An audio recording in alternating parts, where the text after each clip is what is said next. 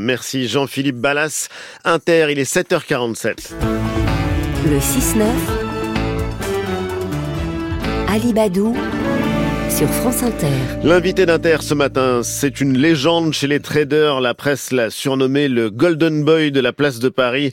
Il est spécialiste des marchés financiers et des placements. Il anime l'émission C'est votre argent sur BFM Business et il publie ces jours-ci le guide pour sauver votre retraite chez Robert Laffont. Bonjour Marc Fiorentino. Bonjour Ali. Et merci d'être avec nous euh, ce matin. Sauver votre retraite, quel que soit votre âge, des solutions existent parce qu'il y a un vrai maquis que vous essayez de défricher et pour donner des solutions à tout le monde, quel que soit notre âge, mais il y a quelque chose de préalable, Marc Fiorentino, nous devons tous nous préparer à autofinancer notre retraite. On pensait que le problème avait été réglé euh, il y a quelques mois à peine par le gouvernement. Oui, c'est intéressant que vous disiez ça parce que cette impression-là, c'est une impression générale. C'est-à-dire qu'à partir du moment où il y a eu cette réforme de retraite, et à chaque fois qu'il y a une réforme des retraites, on fait semblant de croire qu'il n'y a plus de problème des retraites et qu'on l'a réglé, alors qu'en fait, c'est assez simple, on ne peut pas le régler il ne peut plus y avoir de système des retraites tel qu'on l'a connu. C'est l'essence même du système des retraites par répartition qui est mis en cause et qui va disparaître pour des raisons qui sont extrêmement simple. Vous ne parlez pas au conditionnel, vous parlez au futur. C'est-à-dire que le ton catastrophiste euh, que vous adoptez ce matin, le système de retraite que nous le connaissons en France va disparaître. Oui, mais c'est à quel horizon? C'est pas catastrophiste à un horizon 15-20 euh, ans parce qu'en fait on revient à l'idée originelle du système des retraites. Le système de retraite, je le rappelle, c'était la retraite à 65 ans quand l'espérance de vie était à 65 ans. Aujourd'hui, on a une retraite à 64 ou 67 ans, alors qu'on a une espérance de vie à la retraite de 25 ou 30 ans. Si on fait moins d'enfants, qu'il y a moins de population active et qu'il y a des gens qui vivent 30 ans, comment on va payer leur retraite pendant 30 ans alors qu'on avait conçu un système qui n'était pas un système de retraite, qui est un système d'indemnité retraite. Donc on va revenir au système d'indemnité retraite, c'est-à-dire une retraite pour les personnes défavorisées pour leur permettre d'avoir une vie décente. Autrement dit, euh, d'ici quelques années, la retraite, donc ce ne sera plus une prolongation du salaire. Plus du tout. C'était pas comme c'est le cas aujourd'hui, mais c'était pas une indemnité pour les plus fragiles. Voilà, c'était pas du tout l'esprit de la retraite. Hein. Il s'agissait pas de dire bah vous gagnez 100, donc on va essayer de vous compenser pour que vous ayez un niveau de vie qui soit semblable à celui que vous avez avant. L'idée c'était de dire vous ne gagnez, vous aviez des difficultés, vous n'aviez pas d'argent, il faut que vous ayez une vie décente. Ça va être à nouveau un, un des minima sociaux. Est-ce que c'est un problème politique ou mathématiques, arithmétique pour le dire rapidement. Je pense que c'est un problème arithmétique, un problème de déni de réalité. Je le dis souvent. De déni de réalité. Bah oui, c'est même un problème de mensonge d'État, c'est-à-dire qu'on veut pas dire la vérité parce qu'elle risque d'affoler les gens, mais en fait il faut la dire la vérité parce qu'il y a des solutions. C'est-à-dire qu'à partir du moment où on dit pas la vérité, les gens se disent bon ben finalement il n'y a pas de problème et ils ne prennent pas les mesures nécessaires et c'est ça qu'on essaye de développer dans le livre pour parce que les mesures elles sont simples, elles existent. Comme je le dis, les solutions sont simples, elles existent. Quel que soit son âge ne proposez pas de changer forcément de système, mais il y a un mot-clé, c'est l'épargne. Absolument, c'est la clé. C'est la, clé. c'est l'épargne et ensuite le bon placement. Alors les Français savent très bien épargner, mais ils savent pas très bien placer. Les Français, c'est un peuple d'épargnants. Il y a combien de livrets A en France à peu près? 55 millions de livrets A et surtout on a un des taux d'épargne les plus élevés au monde, ce qui prouve que contrairement au gouvernement, les Français ont eux compris que le gouvernement n'a pas les moyens d'assurer ce qu'il promet, y compris la retraite. Il y a deux solutions euh, que vous avancez, c'est l'assurance vie et le plan épargne retraite. On peut se dire que l'assurance vie et le PER, c'est une bonne nouvelle pour les banques et pour euh, ceux qui les vendent euh, à leurs clients. Non. Mais vous dites non, c'est une chance. Non, non, pas du tout. C'est une chance du système français, une chance extraordinaire. Ah, extraordinaire. Alors expliquez-nous ça. Alors il y a trois choses d'abord. Hein. La première chose, le, premier placement retraite que les Français ont déjà adopté, c'est la résidence principale. Parce que j'ai un toit pour ma retraite, je serai pas SDF. Ça, c'est la première réaction des Français. Ensuite, il y a des produits de placement qui sont pas faits spécifiquement pour la retraite mais qui fonctionnent, c'est l'assurance vie. L'assurance vie, c'est une enveloppe de placement avec euh, des incitations fiscales qui permet de mettre tout ce qu'on veut pour retrouver son argent quand on veut avec un rendement qui est euh, favorable. Et puis il y a eu un produit qui, est, qui n'a pas marché jusqu'en 2019, jusqu'à la loi Pacte. Et à ce moment-là, on a fait un produit, on a remodifié ce produit-là. C'est le plan d'épargne retraite. Et ça, j'ai envie de dire à tous les gens qui nous écoutent, à partir de 30, 35 ans, 40 ans, 45 ans, et à partir de 45 ans, ça devient même trop tard, il faut avoir un plan d'épargne retraite. Tous les Français doivent avoir un plan d'épargne retraite. Vous avez un produit de placement qui a une incitation fiscale. Est-ce que vous euh, écrivez, vous parlez pour les mieux lotis, les happy few, et euh, au contraire. Qu'est-ce qu'on fait les autres justement, ceux qui ont du mal à boucler les fins de mois? Non, non, mais au contraire, je parle à tout le monde parce que quand on dit qu'il y a 55 millions de livrets A, vous imaginez bien que les 55 millions sont pas détenus par Bernard Arnault. C'est-à-dire que quasiment tous les Français ont des livrets A, tous les Français épargnent. Il y a beaucoup de Français évidemment qui sont dans la difficulté et ceux-là malheureusement, bah, ils ont déjà des difficultés pour boucler leur fin de mois.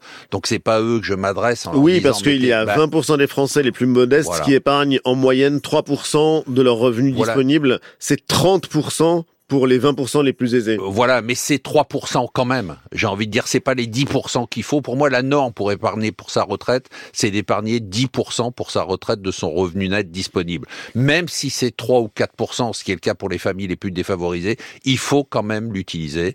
Que ce soit, comme je l'ai dit tout à l'heure, pour la résidence principale, si on a les moyens de se l'acheter, sinon on s'achète un petit bien immobilier, si on a les moyens, sinon il y a énormément de placements je veux dire, du livret à l'assurance vie, le PER, ça, ce ne sont pas des produits qui sont des placements pour les gens les plus favorisés. En tout cas, l'autofinancement de la retraite, pour vous, c'est une évidence et ça concerne absolument tout le monde. Le pouvoir d'achat, c'est la principale préoccupation des Français. À quoi ça sert d'épargner, Marc Fiantino, si l'inflation est toujours là, si les prix continuent de grimper? Mmh. Parce qu'en fait, euh, contrairement à la perception qu'on a, et surtout, alors ça touche moins euh, les, ça touche évidemment plus les classes les plus défavorisées, mais euh, je sais qu'on a du mal à le croire en France, mais le pouvoir d'achat progresse. Hein.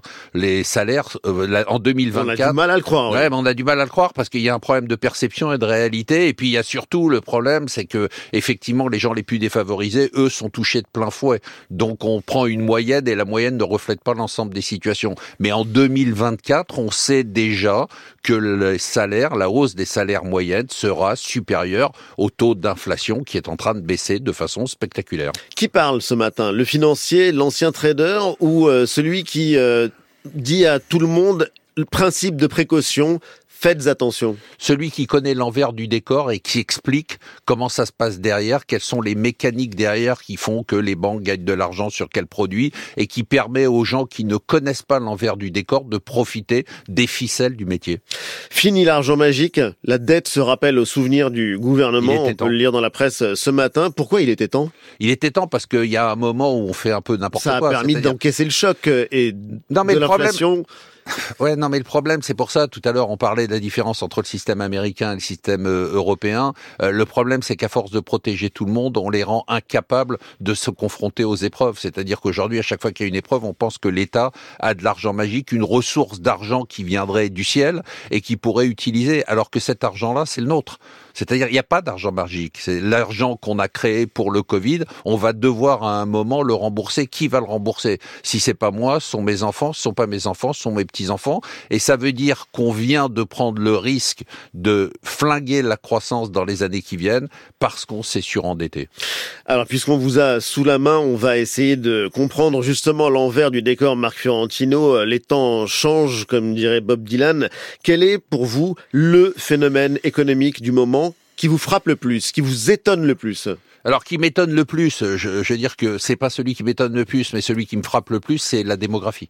C'est-à-dire que je pense que les gens ne réalisent pas à quel point le fait de ne plus faire d'enfants, et on parlait de la retraite, hein, c'est un des phénomènes, c'est en train de modifier complètement la cartographie mondiale, le rapport des forces. Quand vous voyez la Chine qui perd 2 millions d'habitants par an, qui était en train de challenger les États-Unis pour être la première puissance mondiale, bah c'est mort. On sait que c'est mort à cause de la démographie. Quand vous voyez qu'en Italie en Espagne, le taux de fécondité, est de 1,2%, alors que pour le renouvellement de la population, il faut être à 2. Quand vous voyez qu'en France, on a chuté, même en France, et qu'on est à 1,68, quand vous voyez que dans des pays comme la Corée du Sud, ils sont à 0,70, c'est-à-dire que techniquement, ils ne font plus d'enfants, on est en train d'avoir, Ali, un monde dans lequel il n'y aura plus d'enfants. Un monde dans lequel il n'y aura plus d'enfants, il y aura des personnes de plus en plus âgées. D'un point de vue économique, c'est une révolution. Alors on parle beaucoup de transition écologique, on parle pas du tout de transition démographique, mais c'est une réalité.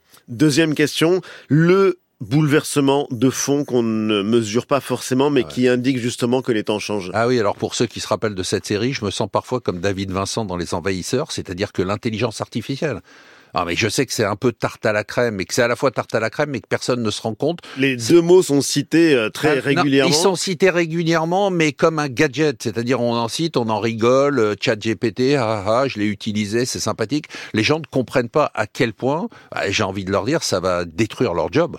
C'est-à-dire qu'il va falloir s'adapter. Euh, et ce qui est intéressant dans cette révolution industrielle de l'intelligence artificielle, c'est que pour une fois, et peut-être que c'est une bonne nouvelle, elle touche pas les classes les plus défavorisées. C'est-à-dire toutes les révolutions, bah, toutes les révolutions industrielles ont mis en place des machines qui remplaçaient les jobs les moins bien payés. Là, c'est la première révolution industrielle qui va euh, flinguer finalement les métiers de service, le cadre moyen bah, il va être remplacé par une machine. Donc c'est une révolution qui est révolutionnaire. C'est assez intéressant. C'est-à-dire qu'elle va peut-être remettre en condition, elle va revaloriser les jobs dont on aura besoin et qui ne pourront pas être remplacés comme les jobs de proximité, les jobs de service, euh, l'infirmière, euh, les employés dans des EHPAD. Par contre, le cadre de banque, lui, il a plus de job parce que euh, l'intelligence artificielle va le remplacer. Et c'est aujourd'hui, c'est pas demain. Hein. Le trader aussi? Ah, le trader il a déjà été écrit un roman qui s'appelait Le Trader ne meurt jamais. Absolument, il est mort le trader. Hein. Et d'ailleurs, vous aviez fait un très bon reportage sur les algorithmes et les machines. Elles ont déjà remplacé les traders la Française des Jeux a un des profits records. Comment expliquer que euh, les comportements puissent être un peu irrationnels, c'est-à-dire qu'on n'a pas assez d'argent pour épargner, en revanche on joue? Parce qu'on a besoin de rêver. C'est-à-dire que comme on n'est pas aux États-Unis et que l'ascenseur social marche moins et qu'on a moins cette impression qu'on peut fonctionner et, et, gagner de l'argent et devenir riche, le seul moyen en France de devenir riche, aux États-Unis, c'est de créer une entreprise. En France, c'est de jouer au loto.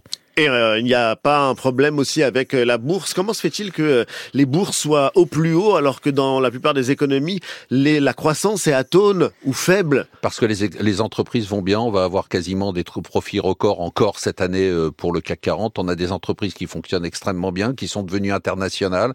Et puis on a surtout un phénomène qui favorise les grands indices. C'est la règle que les Américains appellent winner takes all. C'est-à-dire les plus grosses entreprises sont en train de rafler toute la mise. Il n'y a plus de place pour les boîtes de taille moyenne ou les petites boîtes, sauf quelques boîtes qui sont spécialisées. Aujourd'hui, si vous êtes dans luxe, si vous n'êtes pas LVMH, si vous êtes dans la techno, si vous n'êtes pas Microsoft, ou si vous n'êtes pas Google, ou si vous n'êtes pas Amazon, il n'y a pas de place.